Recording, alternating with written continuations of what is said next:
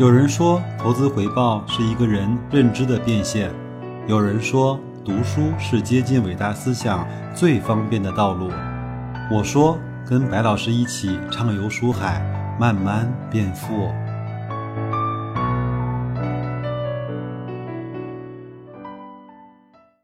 各位书友，大家好啊！我们继续来学习这本《闲来一做 S 化投资的慢慢变富》。这期呢，我们就把它第一章思想篇最后的部分就结束掉。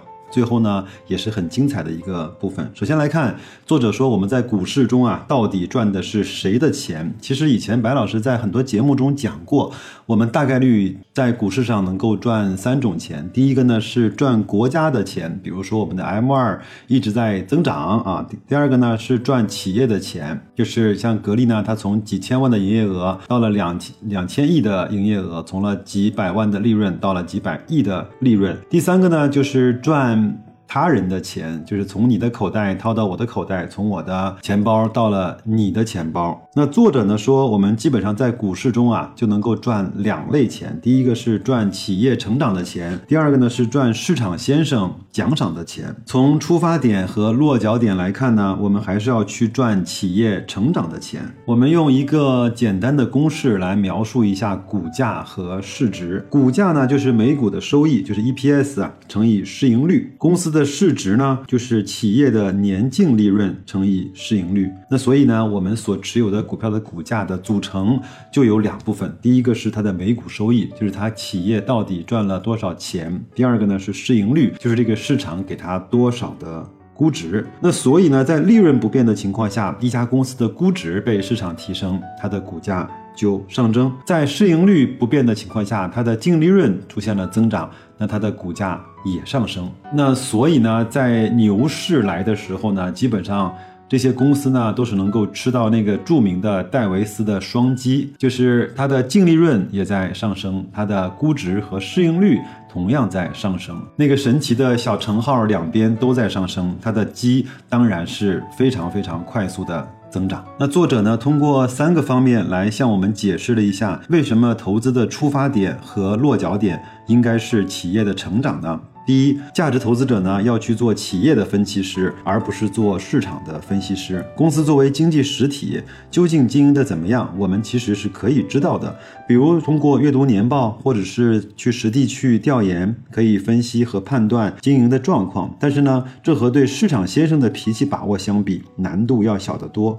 进一步而言呢，我们做企业的分析师，显然要比做市场的分析师难度要小得多。我记得方三文那本《您厉害，您赚得多》那本书有一句著名的话，就是你到底是认清你眼前这个企业来的更方便、更容易、更有确定性呢，还是要去把握市场上那一些千千万万的投资者他们的想法和情绪来的更容易一些呢？第二啊，价值投资者也不排除去赚一些市场先生奖赏的钱。市场先生呢，就像一个狂躁抑郁症患者，当他抑郁的时候呢，给我们提供低价买入的机会；当他狂躁的时候，给我们提供高价卖出获得奖赏的机会。所以，对于这个怪里怪气的先生的奖赏，我们自然就微微的应该去笑纳他。第三，我们在投资中可能会遇到这样的情况，应该说经常会碰到这样的情况：市场先生长期患有深度的抑郁症，他很长时间，甚至是几年的时间，也不反映出一家公司真实。的价值，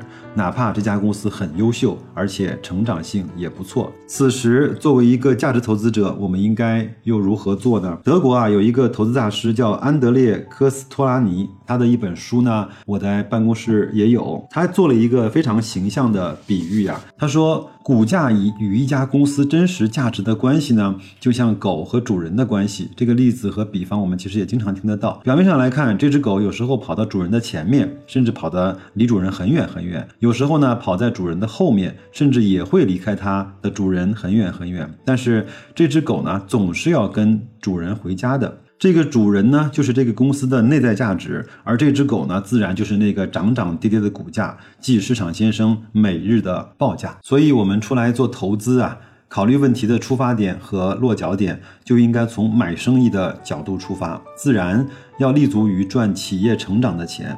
而那些交易者啊，则更多的是赚市场先生的钱。不管他们是以估值 K 线作为参考，还是去炒业绩，其实本质上呢，他们都是以谋取市场的差价作为目的的交易者。或者说的透彻一些，其本质啊，与那些集市上的菜贩子并无二致。当然，这种交易并不违法。也没有道德的谴责，相反，它还可以给市场提供更多的流动性。我们如果都是那些长期不交易的价值投资者，这个市场可真的就死气沉沉了。当然，价值投资者也无需为此担心，因为就市场的参与者来讲啊，还是交易者更多一些，而价值投资者很难达到那个大多数。接下来，我们跟大家分享一下作者认为投资者的预期收益。应该是多少？很多人会把自己的预期收益呢变成两年翻番，或者是一年好几倍，这样到底是不是一个正确的收益的目标呢？那我们首先来看一看那些投资大师他们的收益。巴菲特啊，老巴，他整个几十年下来综合的收益率是百分之二十年化。詹姆斯·西蒙斯啊，就是那个著名的大奖章基金的管理人啊，他是百分之三十五的年化，非常非常厉害。索罗斯啊，这个也是资本大鳄。他是百分之二十长期的年化。大卫·斯文森啊，是耶鲁大学的一个非常有名的经济学家，也是高瓴资本张磊的老师。他的年化回报率呢是百分之十六。这些呢，就是那些我们耳熟能详的最顶尖的投资大师他们的年化收益。再来看一看我们的超人李嘉诚啊，他四十六年经营合记黄埔。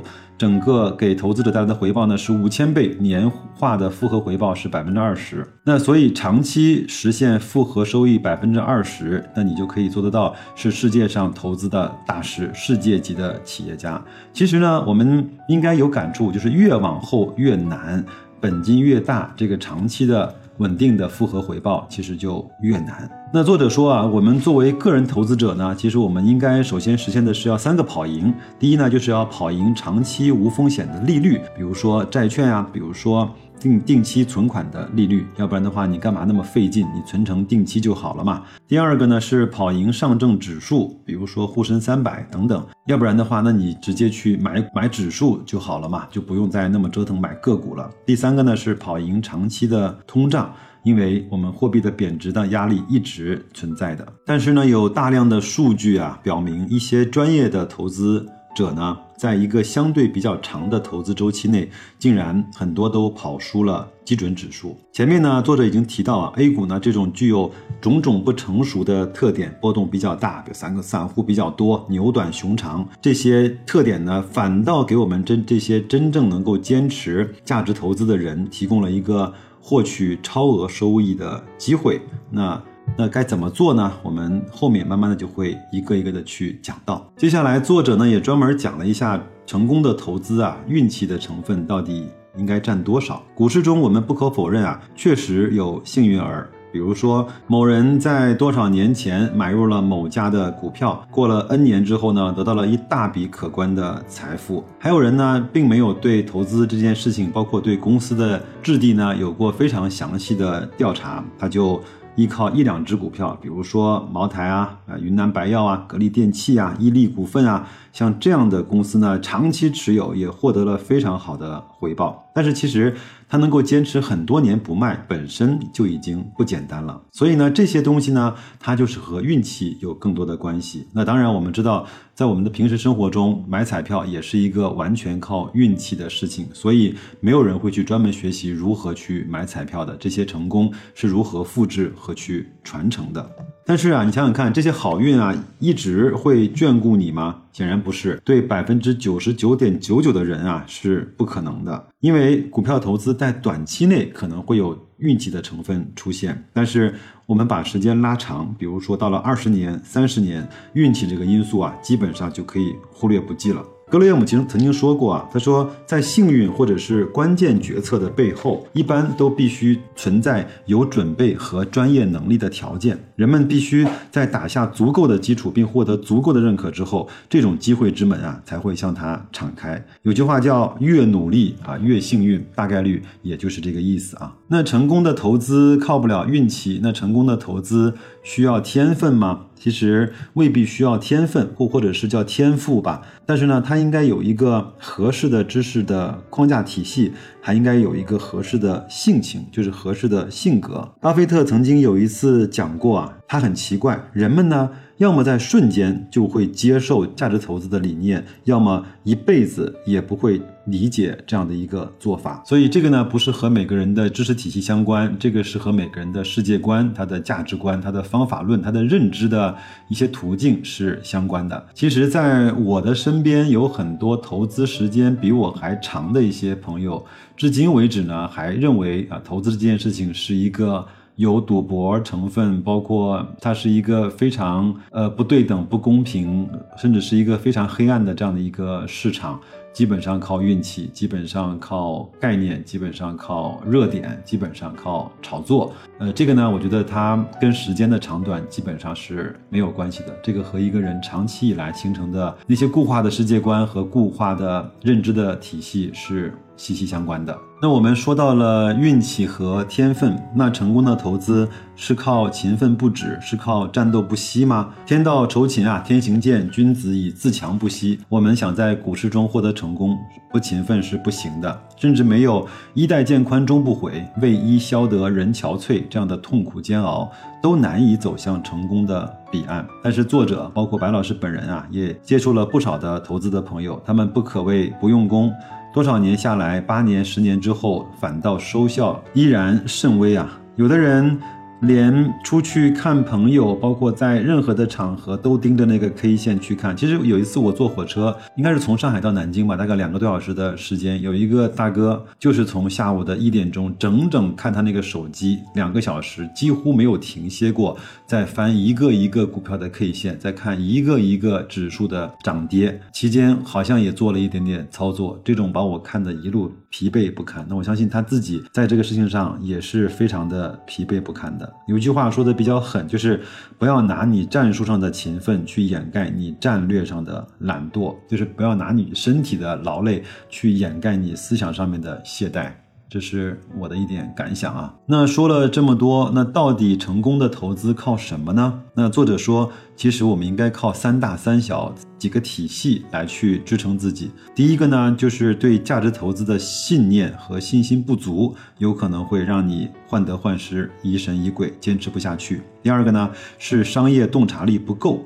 我们缺少一些必要的行业分析和企业分析的能力啊，对于一家企业所处行业的根本属性和商业模式啊，常常的看不透，所以呢，他们听了很多道理也做不好投资。第三是难以克服与生俱来的一些人性的弱点，行为金融学揭示了人性的一些弱点，比如说贪婪、恐惧、厌恶损失、锚定心理账户、从众心理等等，而大多数的投资者呢，都很难克服这些弱点。有的时候，投资者明明知道这些道理，可在关键时刻仍无法克服，不得不向这些人性中的小魔鬼所屈服。这三个呢，是从宏观角度而言的，还有三个小的微观角度。第一个呢是选股的时候找不到切入点，第二个呢是估值的时候拿捏不准，第三个呢是持有时缺乏定力。这些呢，都是我们在投资道路上的拦路虎。究竟有什么好办法来解决这些痛点呢？作者说，我们只能够通过长时间的学习与实践，逐步建立起一套完善的投资系统，并且要让这个系统来管住自己。那这些所有的心法也好，方法也好，在后期我们会随着这本书的学习，慢慢的展开。那我也是觉得，我们应该把自己认可的这些投资的理念和方法，把它写下来，写成白纸黑字，贴在自己的面前。往往这些文字的力量，要比声音的力量，要比在脑中那些思想的力量要更大一些。那么今天到这儿为止呢，我们就把这本书第一章的思想篇简单的帮大家做了一个串讲。那我也是希望各位呢能够再去好好的去呃重复的去听一听，或者是把这本书买来仔细的去读一下。因为人呢之所以成为人，就是因为我们人类是有思想的。我们一个人和另外一个人的区别，就是因为我们这些人的思想不一样。一个人之所以伟大，一个人之所以迷人，我们更多也是被他的思想所吸引的。一个人之所以能够成为一个成功的投资者，他所驱使的一定是他的思想，而不是他外在的一些东西。所以呢，白老师也是用了很多篇来去。跟大家去展示第一章思想篇的一些内容，也是希望这些所谓的唠叨啊，能够内化成各位能够支撑大家能够往前走很多年的一些基础的那些正确的东西，有可能比我们后面讲的一些方法要来的更加的有效。那就这样，祝各位投资愉快，我们下周同一时间再见。